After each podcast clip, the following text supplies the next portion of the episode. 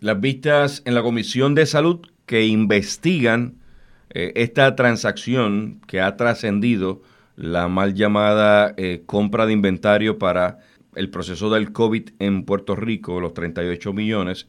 Tengo conmigo en línea telefónica al senador por el Partido Popular Democrático, José Luis Dalmau, quien está con nosotros los lunes en la edición de las 3 de la tarde, construyendo opinión. Gracias, senador, por conversar aquí en Guapa Radio. Saludo para ti y saludo para todos los que están en sintonía. Deme su análisis de lo que ha escuchado en el día de ayer y lo que ha podido escuchar en el día de hoy. ¿Cómo, cómo ve el desenlace de lo que está aconteciendo allí?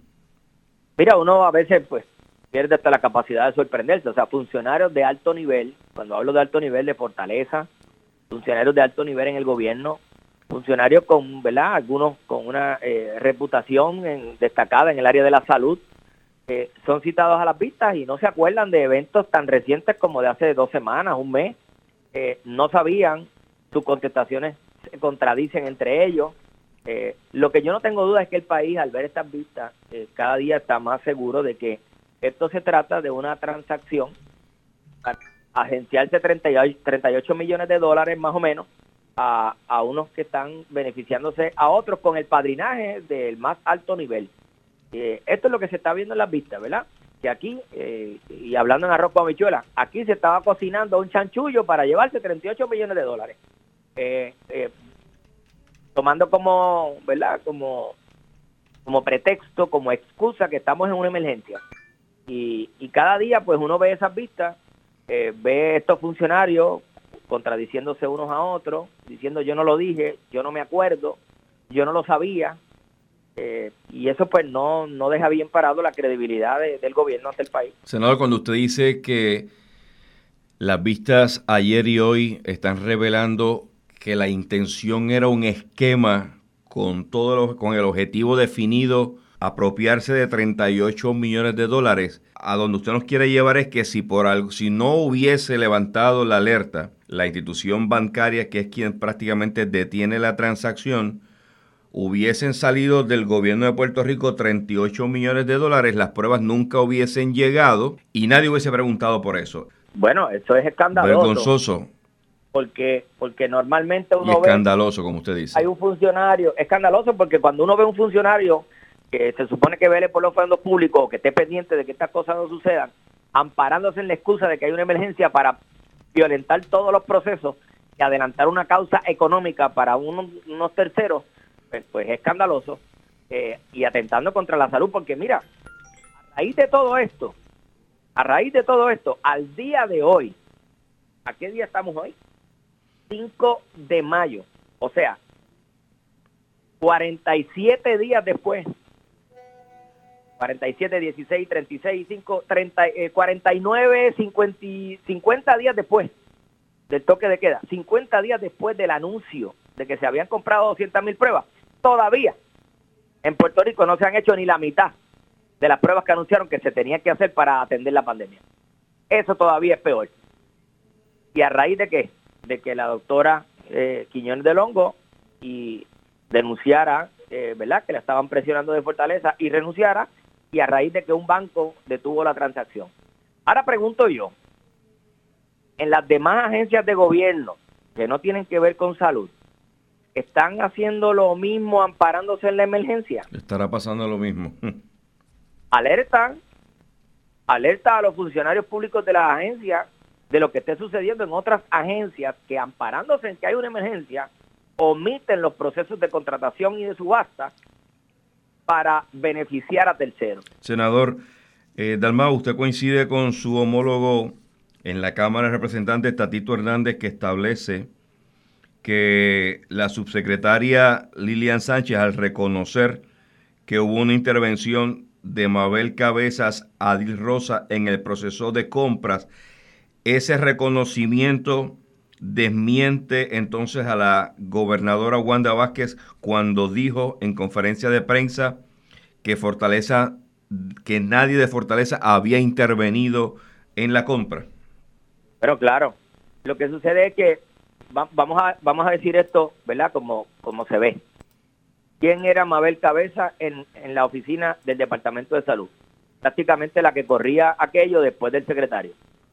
no dicho por mí, todo el que ha sentado allí ha dicho que la que tomaba las decisiones finales por debajo del secretario Rafael Rodríguez era la señora Mabel Cabeza. Así que cuando ella se traslada a Fortaleza en destaque, o la traslada en destaque, la gente que está en el Departamento de Salud todavía, todavía sigue las instrucciones de ella, que muchos de ellos le deben probablemente su posición a que ella los nombró eh, como personas a cargo en el Departamento de Salud, y estando en Fortaleza, pues se viste de un poder adicional para desde allá ordenar a las personas que antes eran sus subalternos a que sigan sus instrucciones. Este, o sea, eh, eso no lo podemos ver eh, eh, distinto, ¿verdad? Ah, que la instrucción haya salido de la propia gobernadora, eso lo tiene que denunciar la persona que recibe la instrucción, que sería Lilian o sería Mabel, y obviamente pues no lo dijeron ni lo van a decir. ¿Cómo, ¿Cómo quedó? Pero de que había una instrucción de fortaleza, de que se atendiera esto rápido, de que se atendiera la situación porque había que pedir las pruebas. Si en el camino estas personas, amparándose del poder de que, es como pasa muchas veces, este, eh, eh, Rafa, dicen, llamaron de Fortaleza y yo le digo, no, no, de Fortaleza no, dime el nombre y apellido de quién llamó, y a nombre de quién. No, porque Fortaleza, no, Fortaleza es un edificio. Allí hay personas que toman decisiones. ¿Quién fue la persona que llamó? ¿Quién fue la persona que autorizó?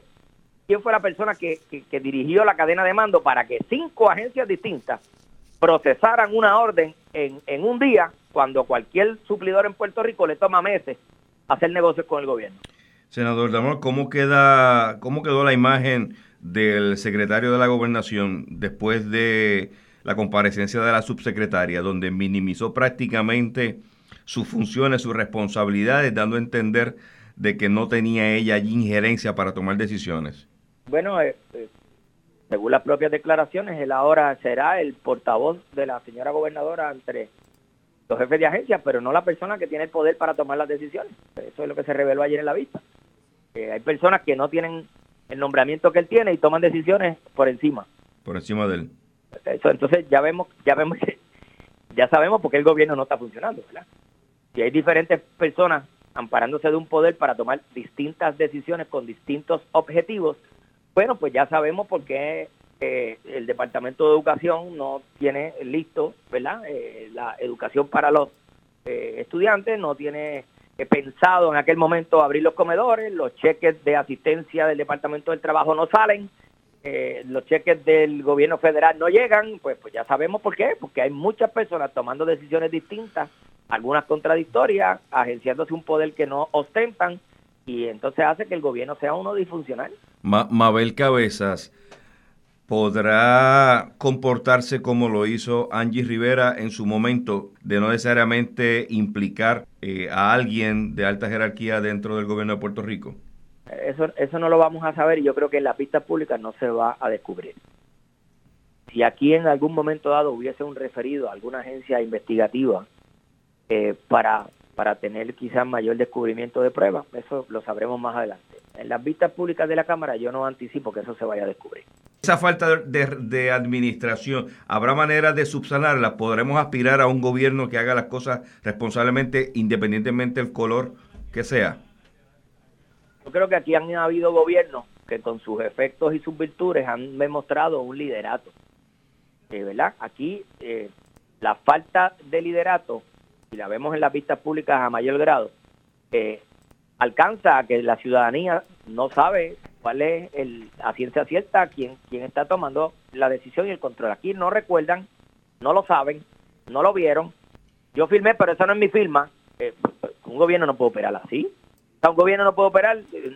Yo no recuerdo quién lo dijo, yo no recuerdo quién lo hizo. O sea, gente eh, de, de, alto prestigio en el área de la salud dice que no se acuerda que, que para que se reunieron en Fortaleza, ni quiénes estaban, ni qué dijeron. Por favor, desde lejos se ve que están mintiendo y que se estaba cocinando un chanchullo para llevarse 38 millones. Senador Dalmau, finalmente, eh, ¿qué bueno sacaremos de estas vistas cuando finalicen? El, pueblo debe estar atento a quién dice la verdad, a quién tiene credibilidad y, atento porque vienen unos procesos donde el pueblo tiene que decidir eh, qué persona le va a dar la confianza para, para dirigir los destinos del país los próximos cuatro años. En Cámara, en Senado, en las alcaldías, en los distritos y en la gobernación y en la comisaría residente. todo esto hay que evaluarlo y el país tiene la oportunidad ahora con tantos medios de comunicación eh, electrónicos de enterarse al momento de las noticias que están pasando. Allí alguien en la vista dice una mentira y a los cinco minutos ya todo el país lo sabe por la internet.